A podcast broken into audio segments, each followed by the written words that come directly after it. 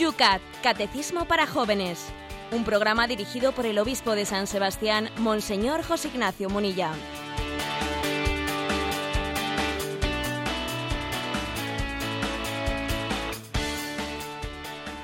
Buenos días, querida familia del Yucat. Comenzamos un día más este espacio de radio que diariamente te acerca Radio María. De la mano del obispo de San Sebastián traemos esos puntos, esos temas que el Yucat, ese catecismo para los jóvenes, va desgranando día a día. Pasamos ya hace tiempo el meridiano y continuamos adelante con temas tan interesantes como los que nos convocan estos días por San Sebastián 19 grados en un día que se nos anuncia también caluroso. Ayer batíamos récords en la península. Por Madrid, Rocío, buenos días. ¿Cómo está la cosa? Un poquito más fresquita, con unos 10-11 grados.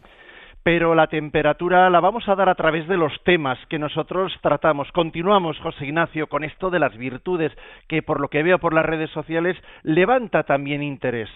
Sí, me está llamando la atención la gran resonancia eh, que está teniendo pues el que abordemos el tema de las virtudes. Y yo creo que tiene una razón de ser.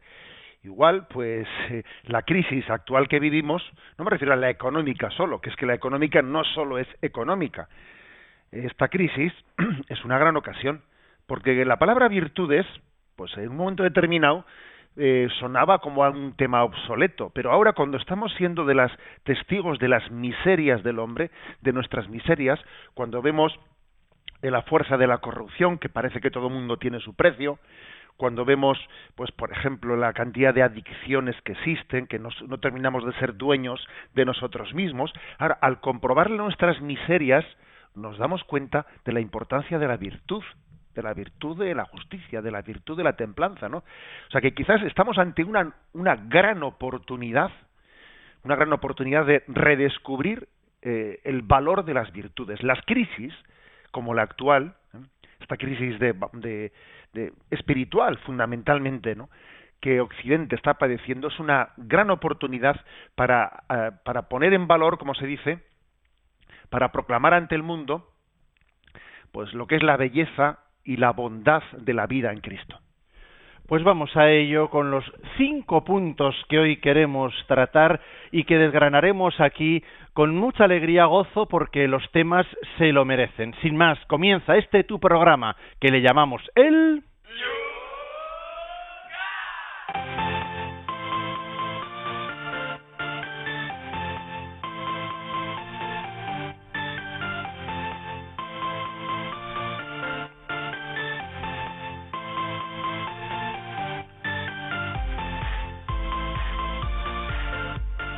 Y comenzamos como todos los días mirando a lo que ayer quedaba en las redes sociales, vuestras preguntas también a través de los correos electrónicos que nos han ido llegando. Angelines, por ejemplo, dice dos preguntas respecto a las virtudes cardinales. ¿Cómo se conjuga la virtud de la justicia con la parábola de los trabajadores que fueron a trabajar a la viña a horas distintas?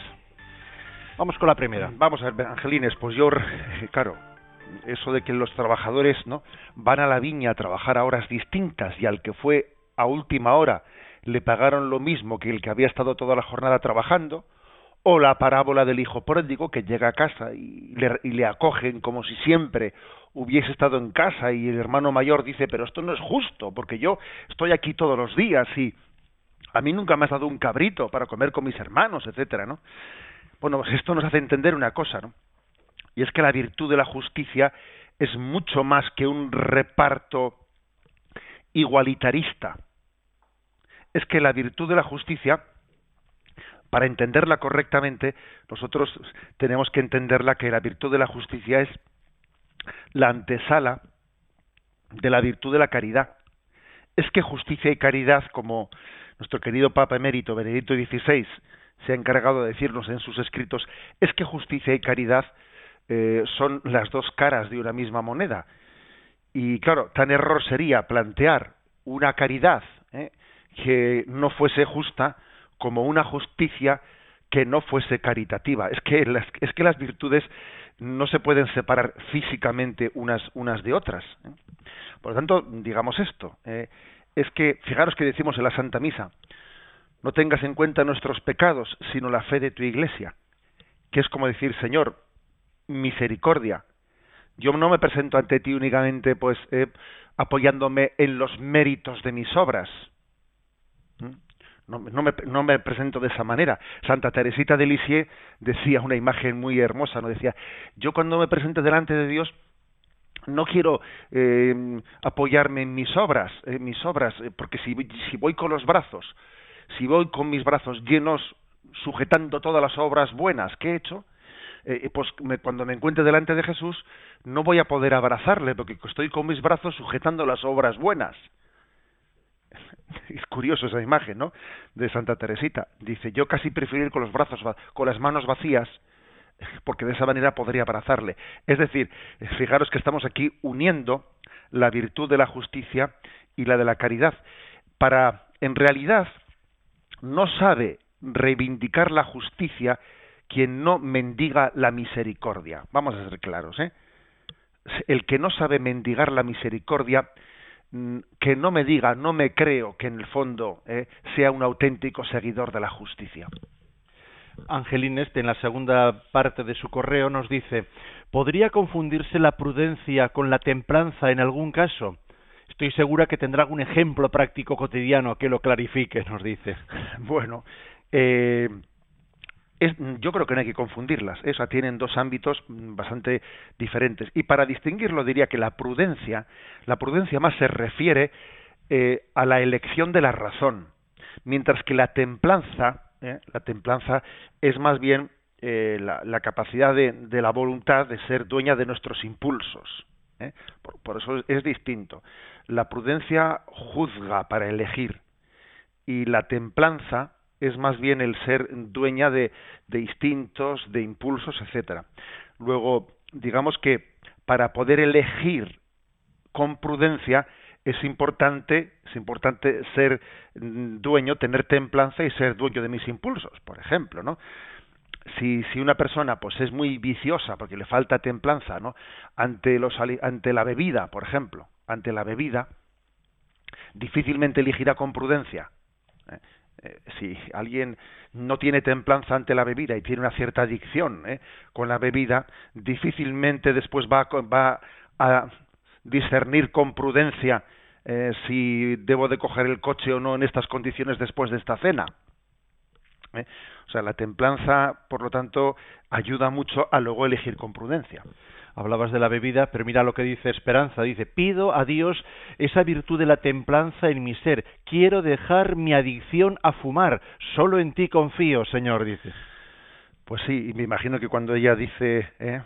quiero dejar mi adicción a fumar, bueno, pues también ella es muy humilde, ¿eh? Esperanza es muy humilde en reconocer que existen adicciones. Quizás nuestra, en este momento nuestra cultura es más consciente que nunca de la existencia de las adicciones, pues que hemos ido creando una cultura eh, en la que, digamos, lo inmediato, o sea, lo, lo, lo, reflejo, eh, se ha ido imponiendo eh, y el hombre más que eh, discernir y distinguir racionalmente, pues más bien está sujeto a todo tipo de impulso, al bombardeo de impulsos, ¿no? Al bombardeo de impulsos y eso, y eso crea, adicciones, adicciones con respecto al sexo, adicciones con respecto a toda la nueva tecnología, la, la tecnología está generando muchas adicciones muchísimas. ¿eh? Y bueno, pues eh, yo le diría esperanza. Primero, que como tu propio nombre indica, ¿eh? como tu propio nombre indica, confíes en que Cristo es nuestro liberador. Cristo es nuestro liberador y ha venido a hacernos hombres nuevos. Eh, segundo, poner los medios humanos. También una adicción pues puede pasar porque existe una sustancia, no pasa, ¿no? Porque existe una sustancia química que se llama nicotina que crea una adicción especial en nosotros. O sea que también hay algo, ¿eh? eh algo de químico ¿eh? en una adicción y también hay que poner pues, los medios humanos prudentes dependiendo de cada uno, etcétera. O sea que también una ayuda médica pues no es ninguna no es ninguna tontería, puede puede serlo, ¿no? Y sobre todo también creo que detrás de las adicciones eh, se esconde eh, se esconde pues unos tubos de escape unos tubos de escape que nosotros tenemos que aprender a descansar en Dios y que cuando no sabemos descansar en Dios, pues entonces buscamos tubos de escape por donde fuere, ¿no? Luego, esto creo que es importante. ¿eh? Al mismo tiempo que ponemos los medios humanos para luchar contra nuestras adicciones, también tenemos que aprender a descansar en el Señor. Eso es una gran sabiduría cristiana. Mira qué interesante la pregunta de Sergio desde Alicante. La fortaleza es una de las cuatro virtudes cardinales, pero también es uno de los siete dones del Espíritu Santo. Mi pregunta es si la fortaleza es virtud o don. Bueno, pues interesante, ciertamente, y yo creo que se va, a se va a entender fácil la explicación. Recuerdo haber explicado las virtudes y distinguirlas de los dones, diciendo que una barca, una barca se, se mueve pues a fuerza de golpe de remo, ¿eh? es la imagen de las virtudes, o a veces la barca se mueve con la fuerza del viento porque es un velero se, y se despliega las velas y entonces se mueve de una manera mucho más, eh, mucho más, mm, vamos, ligera, ¿no? Con la fuerza del viento y son los dones. Entonces, ¿qué es eh, la fortaleza? ¿Es virtud o, o es don? ¿Es que acaso no puede remarse al mismo tiempo que sopla el viento? Es que las dos cosas se pueden hacer pueden, estar ocurriendo al mismo tiempo que se reme y al mismo tiempo el viento sople ¿eh? luego no hay contradicción entre virtud y don.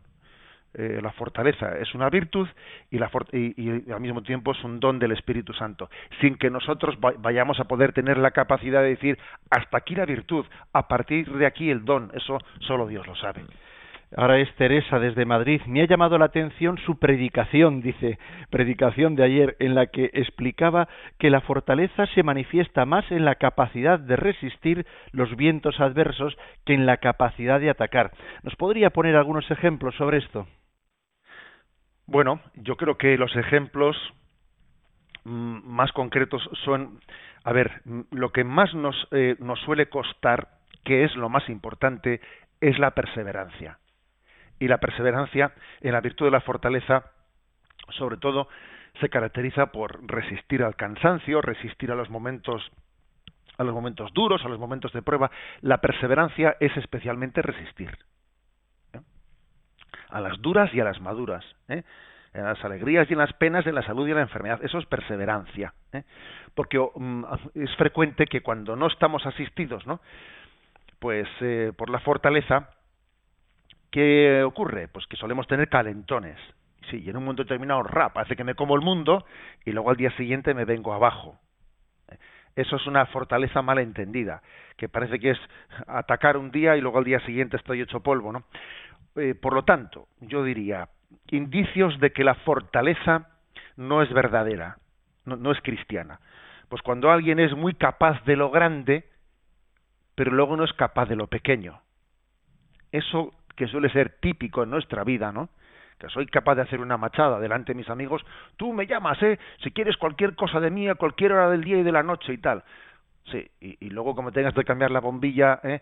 ¿eh? no, que ahora estoy aquí leyendo el periódico, eh, o sea, en casa no cambio una bombilla y fuera soy capaz de, de, hacerle el retejo al vecino, ¿no? O sea, es decir, que, ojo, eh, con que seamos muy tendentes a las grandes obras y, y, y seamos perezosos para las pequeñas. ¿eh? Este es un, ejemplo concreto para entendernos, ¿no? De cómo la, la fortaleza se manifiesta más en la capacidad de resistir que en la capacidad de atacar, sobre todo en la perseverancia, ¿eh? en la perseverancia que nos tiene que mantener en nuestros altibajos. Desde Barcelona, Federico dice, entiéndame bien lo que le quiero decir. ¿No le parece que la virtud de la templanza es una de las más es de las que está de menos de moda, dice, no es que las demás sí lo estén, pero me parece que esta va especialmente contracorriente. Bueno, no es por llevarle la contraria a Federico, creo que tiene razón, pero quizás estamos en un momento, como decíamos un poco la entradilla de este programa, estamos en un momento en que esto puede ir cambiando.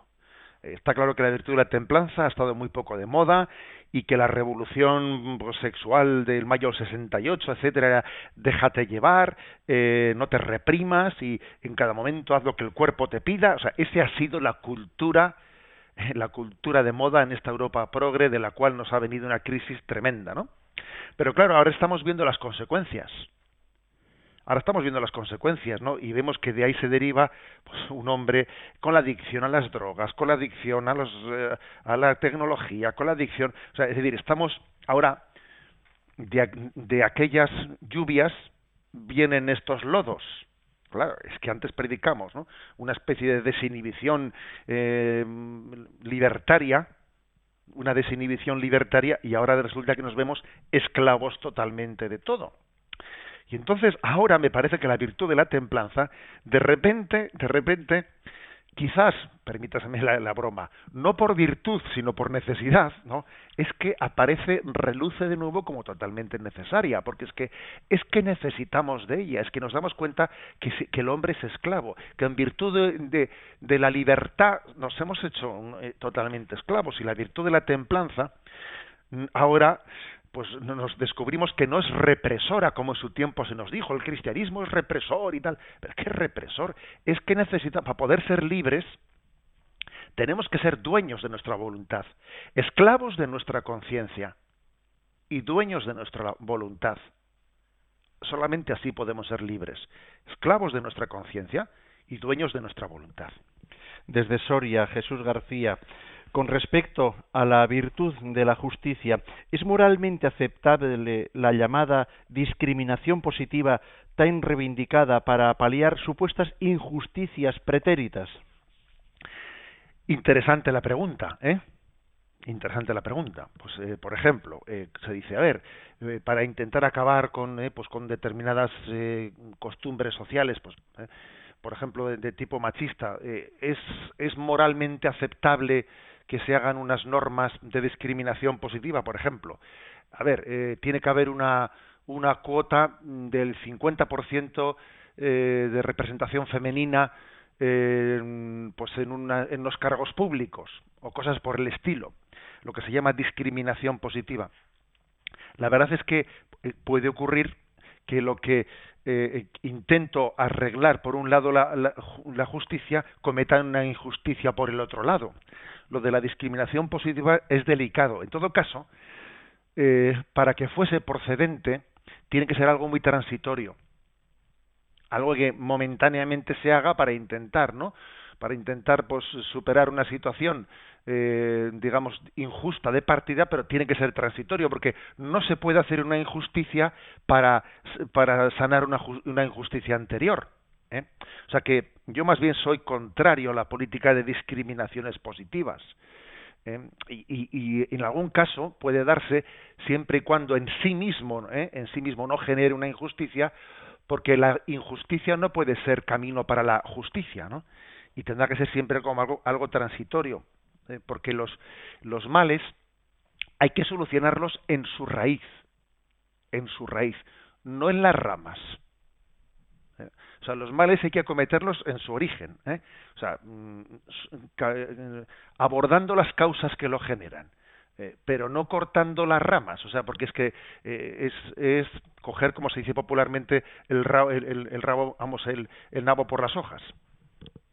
Masiel, desde Zaragoza. ¿Cómo distinguir la fortaleza como virtud de la prepotencia o de la actividad autosuficiente de quien se sabe fuerte, dice? Es fácil. ¿eh? La verdad es que la fortaleza es humilde, ciertamente. ¿eh? La fortaleza no tiene nada que ver con la prepotencia, con el que se sabe sobrado, etcétera. La fortaleza mm, conjuga, conjuga una conciencia de debilidad, conciencia de que somos poca cosa ¿eh? y que al mismo tiempo Dios, Dios nos sostiene. Es, es el poder decir, no somos nada sin la gracia de Dios. Y en segundo lugar, todo lo podemos con Él, todo lo podemos en aquel que nos conforta. Esa es la verdadera fortaleza, la conciencia de que yo por mí mismo no soy nada y la conciencia de que Dios me dará su gracia para, para llevar adelante lo que Él me pida. Esto es propio de la fortaleza. Lo otro, lo de la prepotencia, lo de, lo de creerse que uno se come el mundo, etcétera, ¿no? Pues es que no tiene nada que ver. ¿En qué se suele distinguir? En cómo reacciona uno y otro cuando entre comillas no consigue algo y fracasa. El, o fracasa, vamos, ¿no? Dicho de, o sea, en la práctica, cuando un prepotente fracasa, se siente humillado, se viene abajo, se siente despechado, me han despreciado, me han no sé qué, ¿eh? Y cuando una persona, alguien que tiene la fortaleza pero es humilde, no consigue un objetivo, pues se queda tranquilo diciendo yo no tengo amor propio, yo las cosas las hago intentando buscar el bien y esto no ha salido y no pasa nada, ¿no? Se nota, ¿eh? se distingue, la prueba del algodón, ¿eh? para distinguir una cosa de otra, la fortaleza de la prepotencia está en la reacción en el momento en que algo no se consigue.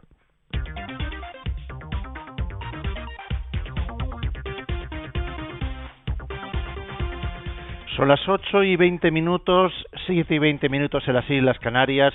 Comenzamos el programa de hoy con cinco puntos que queremos tratar. Empezamos con el primero. Punto 305. ¿Cuáles son las tres virtudes teologales? Las virtudes teologales son fe, esperanza y caridad. Se llaman teologales porque tienen su fundamento en Dios. Se refieren inmediatamente a Dios y son para nosotros, los hombres, el camino para acceder directamente a Dios. Bueno, por lo tanto, se distinguen las virtudes teologales de las morales o cardinales. Eh, virtudes cardinales o virtudes morales es lo mismo. ¿Por qué se puede decir cardinales o morales? Pues cardinales se refiere a, decíamos que cardo significa el eje, o sea, son como los ejes principales de la vida, eh, fortaleza, justicia, eh, no, perdón, prudencia, justicia, fortaleza, templanza, pero también se les llama virtudes morales. ¿Por qué? Porque regulan, regulan eh, la relación del hombre pues consigo mismo y con los demás y con la sociedad. Es ordenar nuestra vida con los demás y con nosotros mismos. Regula la vida moral, eh, eh, el, bien común eh, y el bien propio. Sin embargo, las otras virtudes, las teologales, fe, esperanza y caridad, se refieren directamente, inmediatamente a nuestra relación con Dios. Fe, esperanza y caridad hablan directamente de, mi relación con Dios. Y en ese sentido son especiales, porque, digamos, el sujeto con el que nos relacionan, ¿eh? pues es muy importante, claro. ¿Eh? así como el cuarto mandamiento nos eh, también es muy importante porque nos relaciona con pues con nuestros padres con nuestros superiores con nuestros ¿eh? los tres primeros no es que nos, nos, relacionen con nuestros superiores sino que con Dios mismo vamos entonces en ese sentido les debiéramos de dar un valor un valor prepotente, o sea, perdón, predominante, ¿no? ¿Por qué predominante? Pues porque Dios es el primero amarás a Dios con todo tu corazón, con toda tu alma, con todo tu ser, y esto a nosotros fácilmente en esta cultura nuestra secularizada se nos, ¿eh? se nos olvida. O sea, Dios tiene que tener el primer lugar. Es que Dios, a Dios no se le puede dar el segundo, tercer, cuarto, quinto, sexto lugar. Es que no darle a Dios el lugar que se merece es idolatrar otras cosas. O sea, es idolatrar. El hombre cuando pone como centro de su vida lo que no es Dios, está siendo un idólatra. Más que un blasfemo, que igual también, ¿no? Pero un idólatra. Detrás de todo blasfemo o detrás de todo hombre no religioso, o sea, no religioso, impío para entendernos, eh, detrás del blasfemo, detrás del impío hay un idólatra. Porque tú estás en la medida en que no pongas el corazón en Dios, lo estás poniendo en otro lugar. ¿eh? O sea, que, por lo tanto, la centralidad de las virtudes teologales, fe, esperanza y caridad, es esta, ¿no? Su razón de ser.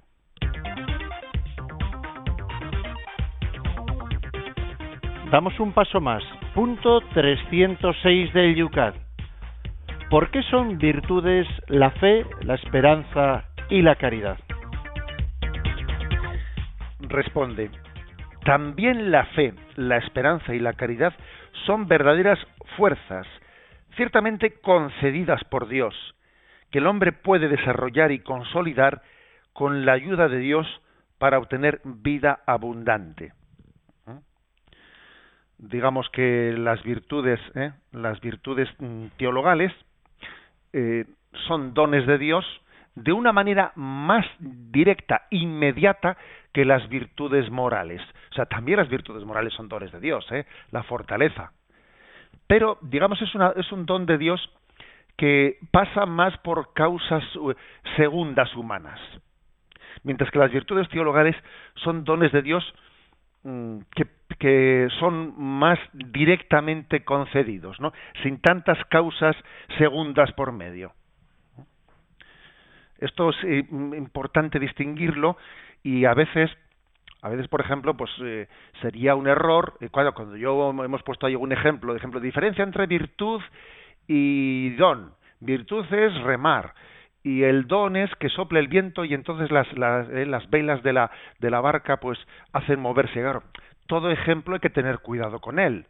Eh, no se puede aplicarlo a la máxima literalidad, porque claro, la, eso de que las virtudes sean la fuerza del, del remo, ¿no? a golpe de remo para moverse la barca, da la impresión de que eso podría, si lo aplicamos literalmente, es esto no es gracia de Dios, sino que son puramente mis fuerzas. Perdón, es que mis fuerzas también son don de Dios.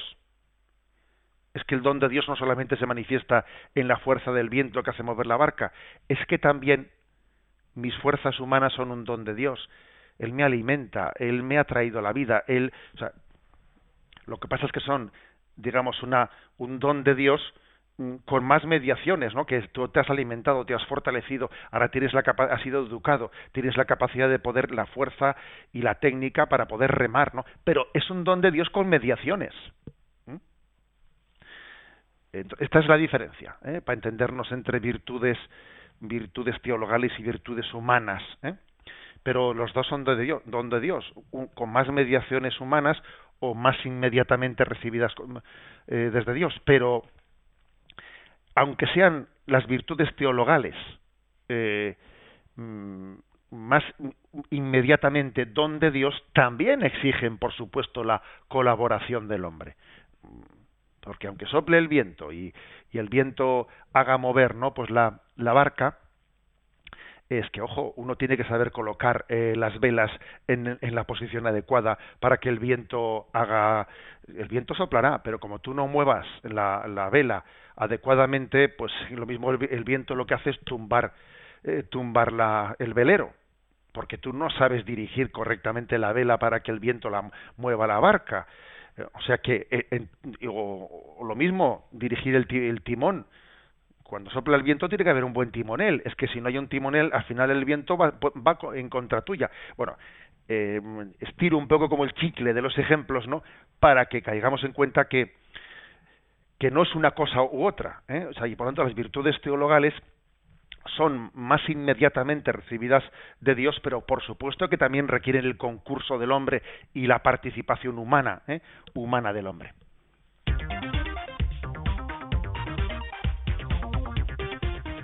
Tercera pregunta del día de hoy, es 307 del Yucat. ¿Qué es la fe? La fe es la virtud por la que asentimos a Dios, reconocemos su verdad y nos vinculamos personalmente a Él. La fe es el camino creado por Dios para acceder a la verdad, que es Dios mismo. Puesto que Jesús es el camino y la verdad y la vida, esta fe no puede ser una mera actitud, una credulidad en cualquier cosa. Por un lado, la fe tiene contenidos claros que la Iglesia confiesa en el credo y que está cargada de custodiar. quien acepta el don de la fe, quien por tanto quiere creer, confiesa esta fe mantenida fielmente a través de los tiempos y de las culturas. Por otra parte, la fe consiste en la relación de confianza con Dios, con el corazón y la inteligencia, con todas las emociones, porque la fe actúa por el amor. Si alguien cree realmente en el Dios del amor, lo demuestra no en sus proclamaciones, sino en sus actos de amor. Bueno, pues aquí como, como veis el Yucat de una manera muy concentrada eh, intenta hacer un pequeño resumen de la teología de la, sobre la teología de la fe. Entonces dice, a ver, la, la fe es una virtud por la que respondemos a Dios. Dios viene en búsqueda del hombre, Dios se revela al hombre y la, mm, y la respuesta del hombre a la revelación de Dios es mm, la fe, es la acogida, el asentimiento del hombre al Dios que le declara su amor. Dios se me declara. ¿Qué le dices? ¿Sí o no? Esto es como una declaración eh, del novio o de la novia. ¿Le dices que sí o le dices que no? Entonces, mm, la fe supone un asentir, pero ojo, no un asentir, eh, un asentir que tiene dos dimensiones, reconociendo su verdad y vinculándote personalmente con él. O sea, la fe tiene un asentimiento de razón, con tu razón dices sí, y con tu corazón, con tu corazón, te vinculas por el amor. ¿eh? O sea, creo en ti y te sigo. Porque amar es seguir. ¿eh? Amar es no, no, me quedo donde estaba, sino te sigo. ¿eh? Me cambias la vida. No solo es creo en ti teóricamente, sino que me cambias la vida, cambia pues mi jerarquía de valores, ¿no? Me pongo en camino siguiéndole a él, ¿no? Luego, como veis, la, la fe no es meramente una virtud teórica, porque a veces, claro, aquí una cosa que el Yucat introduce, nosotros distinguimos fe, esperanza y caridad, pero claro, o sea, no, no, no se pueden separar con bisturí quirúrgico las virtudes teologales. No, es que las virtudes teologales, en el fondo, aquí hay algo como la Trinidad, ¿sabéis? Que, eh, que donde está el Padre está el Hijo, donde está el Hijo está el Espíritu Santo, etcétera. ¿eh? permitidme el ejemplo, ¿eh? o sea que las virtudes teologales están conjugadas entre ellas. No, no se puede creer en Dios verdaderamente sin amar, sin amarle, o sea, no es una fe cristiana. Por eso se dice que la fe es creer en Dios, creer en la revelación de Dios y, y amarle y seguirle, ¿no? acordaros que en el catecismo, los mayores, ¿no? los que teníamos aquí el catecismo de las preguntas y las respuestas, que se veía Jesús en la barca, ¿os acordáis? ese catecismo pequeñito, ¿no? Eh, se veía Jesús en la barca y los apóstoles alrededor. ¿Y quién es cristiano? Cristiano es el que cree en Jesús, el que cree en la doctrina cristiana y la practica, o sea, es decir, sigue a Jesucristo, se pone en camino detrás, detrás de él. Mm, esta es digamos un poco la, eh, la, la, virtud digamos la, la, explicación la explicación de partida. Eh, el catecismo dice que mm, la fe no es meramente una actitud de credulidad o sea no es únicamente una experiencia subjetiva mía sino que yo también me apoyo en la iglesia que confiesa el credo ¿Mm? me apoyo en la iglesia que confiesa el credo el número 26 del Catecismo Mayor de la Iglesia Católica dice que quien dice creo, dice creemos. Creemos porque es la Iglesia la que cree. Pero no basta con decir creemos, tienes que decir creo, tienes que confesar personalmente. Detrás, detrás de creo está creemos. Y detrás del creemos tienes que decir credo. O sea que no es yo creo por mi cuenta, por libre. No, es creo, creemos. Creo en lo que la Iglesia me manifiesta, ¿no? para, para ser creído, porque la Iglesia es depositaria de la, de la revelación de Jesucristo. Luego yo no creo por libre. No, por lo tanto, no, no confundamos tener fe, ser creyente, con ser un crédulo. No, yo me, me adhiero a la revelación de Dios. ¿eh? Pero al mismo tiempo, como digo aquí, se añade un matiz. ¿eh? No únicamente me apoyo en la tradición, claro, ¿no? Apoyándome en la tradición, apoyándome en esa iglesia que es depositaria de la revelación de Dios y que me, me, muestra, ¿no? Eh, cuál es, qué es lo que Jesucristo me ha propuesto para, adherirme a la fe.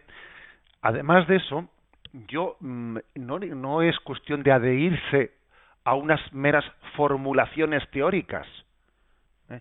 sino que es que estoy teniendo una relación personal de confianza en Dios. Yo no creo en un libro, ¿eh? o sea, sino que confío en Dios, en una persona viva.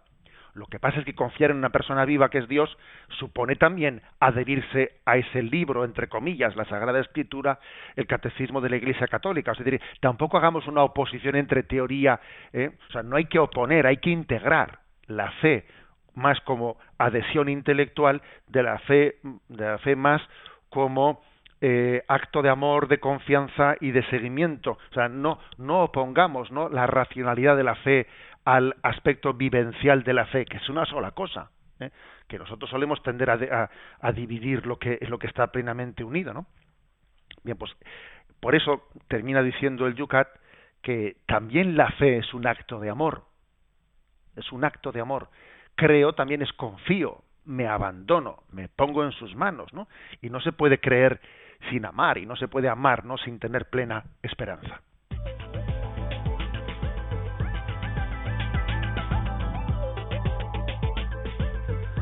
Son las 8 y 35 minutos, 7 y 35 minutos en las Islas Canarias. Sintonizas el Yucat en Radio María. Momento de tu participación. Lo puedes hacer a través de Twitter. En tu pregunta tienes que citar arroba obispo munilla para que nos llegue. También lo puedes hacer bajo las tres preguntas que acabamos de plantear en Facebook. Debajo de cada una de ellas, en la página Yucat Radio María, puedes también plantear tus cuestiones. El teléfono de Radio María también es otro vehículo de comunicación con todos nosotros. Y también lo puedes hacer a través del correo electrónico yucat@radiomaria.es. Hoy es jueves, jueves sacerdotal. Vamos a reivindicar una oración que la hacemos música pidiendo por todos los sacerdotes y por el aumento de vocaciones sacerdotales.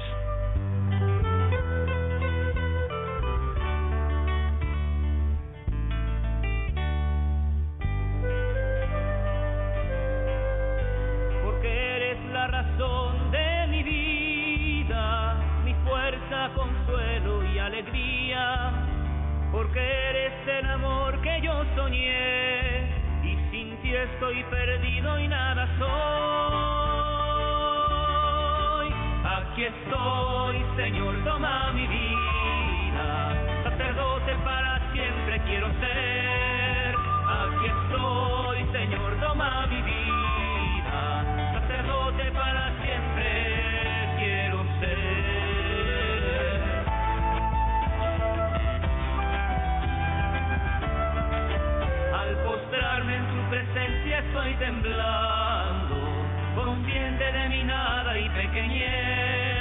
al levantarme con tu espíritu divino, tu siervo consagrado yo seré. Mi vida como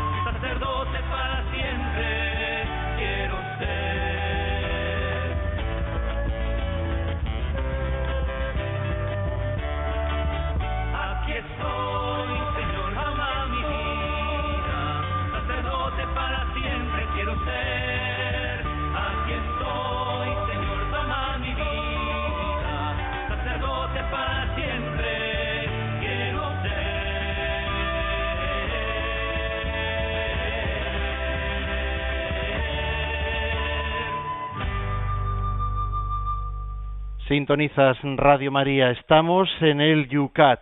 Vamos con la participación de nuestros oyentes de una manera muy breve porque tenemos todavía por delante otras dos preguntas en el programa de hoy. Pero José Ignacio, veo que también ellos preguntan, otros responden, se genera ese debate que queremos con estos temas interesantes en las redes. Pero la pregunta que está de en fondo veo en muchas cuestiones, estamos en el año de la fe y está ese tema ¿Cómo puedo hacer para reforzar mi fe? Que Jorge, por ejemplo, nos dice en Facebook. ¿Qué hacer para cuidar la fe? Bueno, pues cuidar la fe yo creo que tiene distintas dimensiones, ¿no? Tiene eh, una dimensión más eh, intelectual, educativa. Eh, uno tiene que formar su fe, buscar, sabes, saber dar razones para creer, ¿no? Lo que dice San Pedro, tenemos que ser capaces de dar razones de nuestra fe. Y la, la fe tiene que, hay, hay que formarse intelectualmente en ella también, ¿no? sin pensar jamás que la fe es cuestión de intelectualidad, pero tiene una dimensión ¿eh? racional que es importante formarse en ella. Es lo que hacemos un poco en este programa. Pero al mismo tiempo eh, es muy importante que la fe me lleve a la conversión formarme en la fe es dejarme interpelar por el Señor, es ponerme en camino de conversión. O sea, es que de lo contrario, de lo contrario es cuestión, a ver, lo, que me calienta la cabeza y me enfría el corazón, eso no es, eh, no, es un auténtico plan de, de, de, formación cristiana. Se trata de que, de que me ponga ante, ante el Señor en una disposición de seguimiento personal y de conversión interior. Eso es lo que supone ¿no? la formación en la fe. Nos dice, por ejemplo, Consuelo, dice, la fe, la esperanza y la caridad son el máximo del misterio de Dios. Es el regalo más grande para los que purificamos nuestras potencias, se llenan de ellas. Dice el Señor, al que me ame vendremos y haremos morada en él. ¿Cómo? Con la fe, la esperanza y la caridad. Sublime perfección, nos dice. Yo, mm, a propósito del comentario de, este, de esta oyente en Twitter o, en Facebook, diría lo siguiente. Creo que hemos tenido un pontificado, el de Benedicto XVI, que se ha caracterizado, se ha caracterizado por eh, la centralidad, por ir a lo central, al A, B, C, fe, esperanza y caridad. Las virtudes teologales son el ABC, fe, esperanza y caridad. Es curioso, ¿no?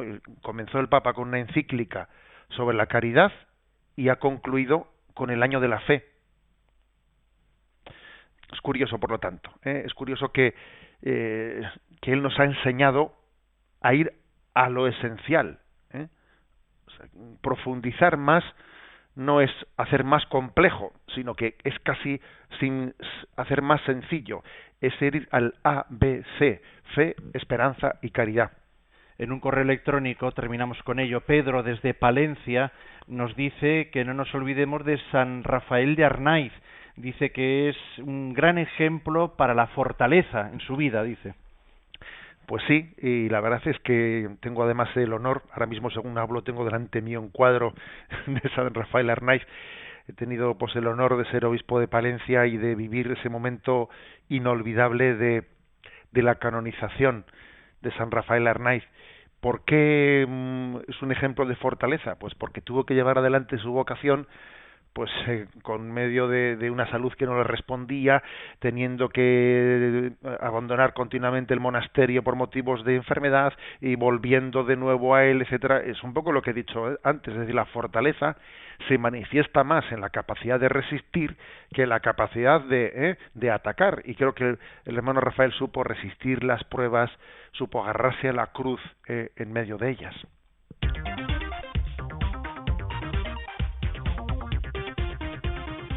8 y 44, 7 y 44 las Islas Canarias y acometemos los dos últimos puntos del programa de hoy. El 308 pregunta, ¿qué es la esperanza? La esperanza es la virtud por la que anhelamos con fortaleza y constancia aquello para lo que estamos en la tierra, para alabar y servir a Dios, aquello en lo que consiste nuestra verdadera felicidad, encontrar en Dios nuestra plenitud, y en donde está nuestra morada definitiva, Dios. La esperanza es confianza en lo que Dios nos ha prometido en la creación, en los profetas y especialmente en Jesucristo, aunque todavía no lo, veamos. Para que podamos esperar con paciencia la verdad, se nos da para que perdón, para que podamos esperar con paciencia la verdad, se nos da el Espíritu Santo de Dios. Eh, vamos a ver, la explicación sobre la esperanza se nos da de la siguiente forma, ¿no? Es una virtud mm, por la que somos capaces de esperar más allá de las esperanzas humanas. Es, supone tener constancia y perseverancia, sabiendo que eh, lo que Dios me quiere dar, me lo va a dar, y estoy seguro que fiel es Él y llevará a su término lo que ha comenzado en nosotros. Eso es la esperanza teologal. ¿eh? Por cierto, que en ese vídeo reciente que se ha hecho público en la Conferencia Episcopal Española, lo hemos puesto también pues, en la página de Facebook y de Twitter, etcétera, ese vídeo, el primer día de clase de religión, ¿eh? Primer día de clase de religión, que es un vídeo muy interesante pues para la promoción de la clase de religión que os, aconsejo, ¿eh? que el que todavía no lo... A ver si somos capaces de difundir ese vídeo a todos los, eh, los jóvenes y sus, y sus padres, porque porque me parece que es gráfico para promocionar la asignatura de religión en unos días como estos, ya en los que se va a dirigir muchas cartas eh, para ver qué padre elige religión para el próximo curso, etcétera. Bueno, cierro paréntesis. En ese vídeo hay una expresión que me pareció especialmente acertada, ¿no? Y dice, el futuro de la sociedad no, no depende solo de las personas, sino de dónde tienen puesto el corazón las personas. ¿Eh? Pareció una expresión muy, muy potente. No solo depende de las personas, sino dónde tienen puesto el corazón las personas. Claro, es que al final la esperanza es esto. La esperanza es yo, si yo sé que mis fuerzas son limitadas, si yo sé, pero yo tengo puesto mi corazón en Dios y fiel es Él, que Dios me dará su gracia para ir más adelante, para ir más allá de lo que mis propias capacidades humanas son capaces de, eh, desde la perspectiva humana yo soy capaz de calcular, ¿no? En el cálculo de mi vida, en el cálculo prudencial de mi vida, que uno tiene que hacer un cálculo prudencial de fuerzas, yo a la hora de calcular con qué fuerzas cuento, mm, no únicamente me miro al espejo, sino que también le miro a Dios y cuento con Él. Luego, a la hora de decir, a ver, ¿cuántas fuerzas tengo? A ver, no, es que, es que Dios, lo que Dios quiere, me dará su gracia para ello. Yo no voy a cometer esta batalla únicamente apoyado en mis solas fuerzas. Es que si, si es por eso, no estaríamos aquí. O sea, yo voy a cometer esta batalla confiando en que Dios me dará su gracia para aquello en lo que su voluntad, ¿no? Pues me está llamando, me está llamando a ello. Contar con Dios, o que Dios cuente con nosotros, mejor dicho, ¿no?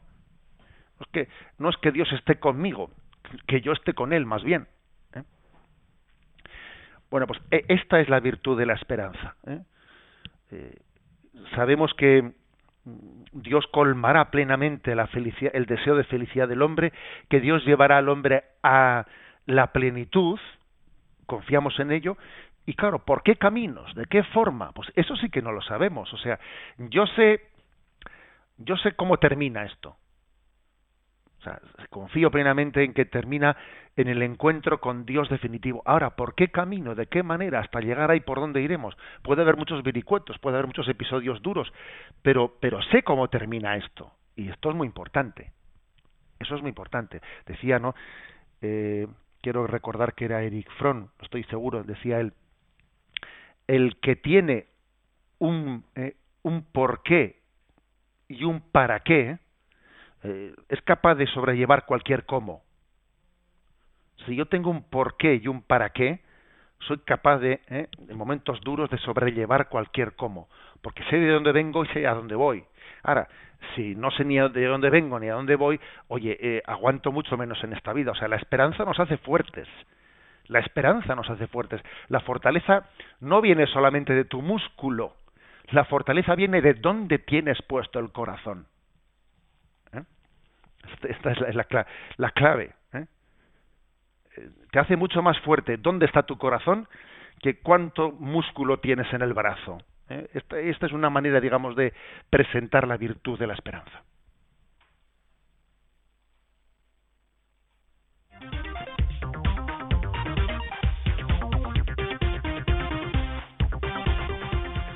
Y vamos al último punto del día de hoy. Es el 309. ¿Qué es la caridad? La caridad es la virtud por la que nosotros, que hemos sido amados primero por Dios, nos podemos entregar a Dios para unirnos a Él y podemos aceptar a los demás. Por amor a Dios tan incondicional y cordialmente, que nos aceptamos a nosotros mismos. Jesús coloca la caridad por encima de todas las leyes, sin abolirlas por ello. Con razón, por lo tanto, dice San Agustín, ama y haz lo que quieras, lo que no es tan fácil como parece. Por ello la caridad es la mayor de las virtudes, la energía que anima a las demás y las llena de vida divina. Bueno, por lo tanto, para entender la virtud de la caridad, hay que decir que nosotros primero hemos sido amados por Dios incondicionalmente, ¿no? La iniciativa ha partido de Dios, parte de Dios, está partiendo de Dios. Entonces, vivir la caridad es esto, es responder. ¿Mm? Fijaros que a mí me llamó mucho la atención eh, una explicación ¿eh? que le oía que le oía un judío que es que a veces, a veces también, eh, pues, eh, el conocimiento profundo del Antiguo Testamento nos, nos ayuda, ¿eh? a veces no, nos ayuda a, a, entender el Nuevo Testamento. Y la explicación que le escuché a este judío es la siguiente, ¿no? Decía, escucha Israel, Shema Israel, ¿no? El Señor tu Dios es solamente uno.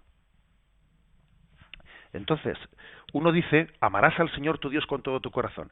Podría parecer, podría parecer que Mm, que ese primer mandamiento consiste en una te está diciendo que mm, el primer mandamiento es amar tú, o sea, como si consistiese en una acción tuya en la que tú eres el, eh, tienes que hacer una acción directa, ¿no? Pero en realidad, si te fijas bien, primero dice, antes de amarás a Dios, dice, escucha Israel. O sea, lo primero es recibir para luego poder dar. O sea, nosotros no podemos amar si no somos amados. es que es así. Dios sí, o sea, Dios Dios ama, o sea, en Dios amar en Dios amar es mm, absolutamente incondicional, pero en nosotros nosotros primero tenemos un amor pasivo antes de poder tener un amor activo. Dios lo primero es el amor activo, pero nosotros eh, en nosotros primero es el amor pasivo, el dejarse amar para poder amar. Si nosotros no somos amados incondicionalmente, no podemos amar. Luego primero es escucha a Israel y luego es amarás al Señor tu Dios.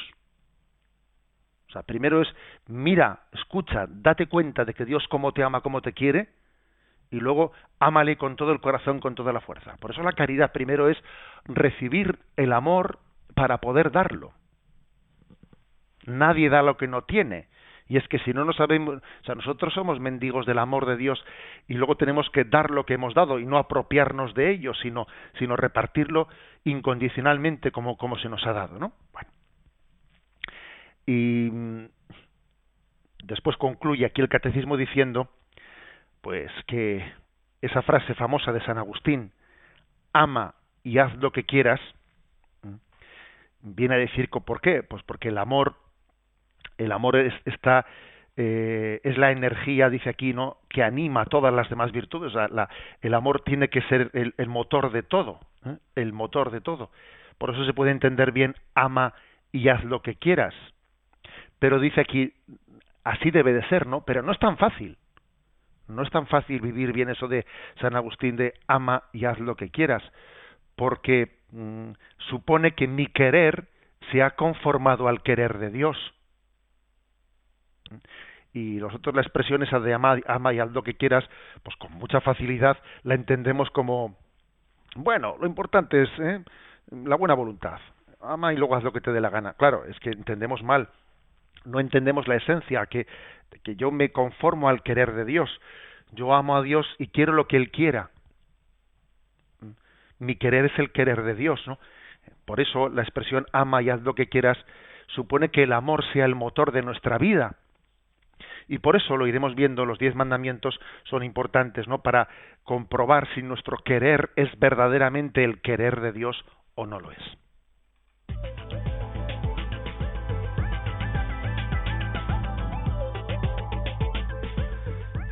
Y dedicamos los últimos segundos, como quien dice, de este programa a la atención de nuestros oyentes.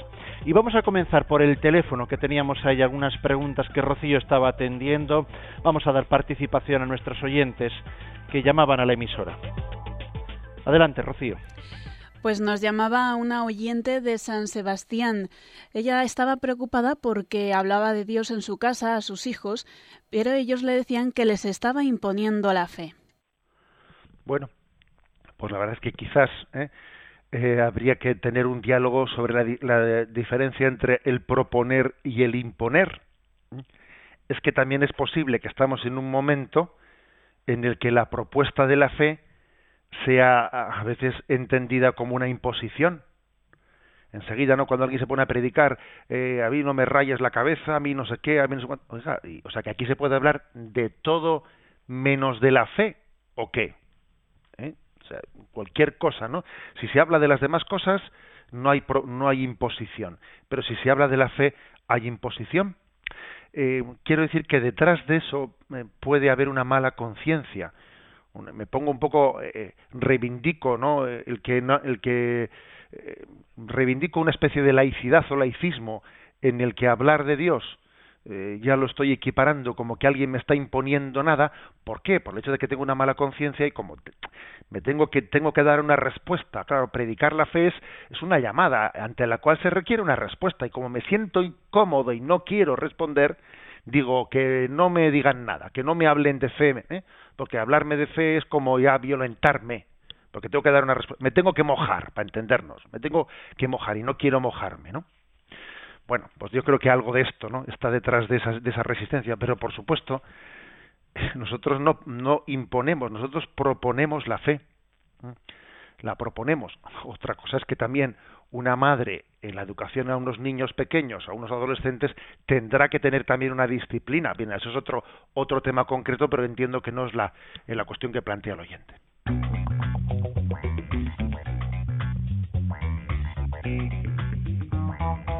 No teníamos tiempo para más, pero mañana continuaremos, abriremos el programa también con todo lo pendiente que ha quedado hoy en el tintero.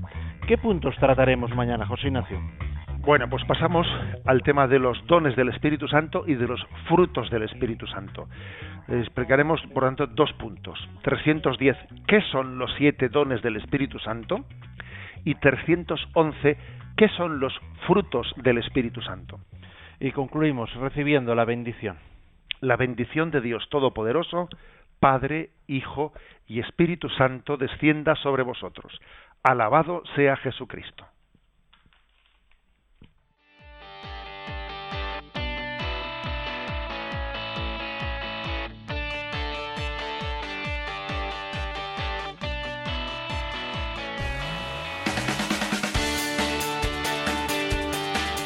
Y así finaliza en Radio María Yucat un programa dirigido por el obispo de San Sebastián, Monseñor José Ignacio Monilla.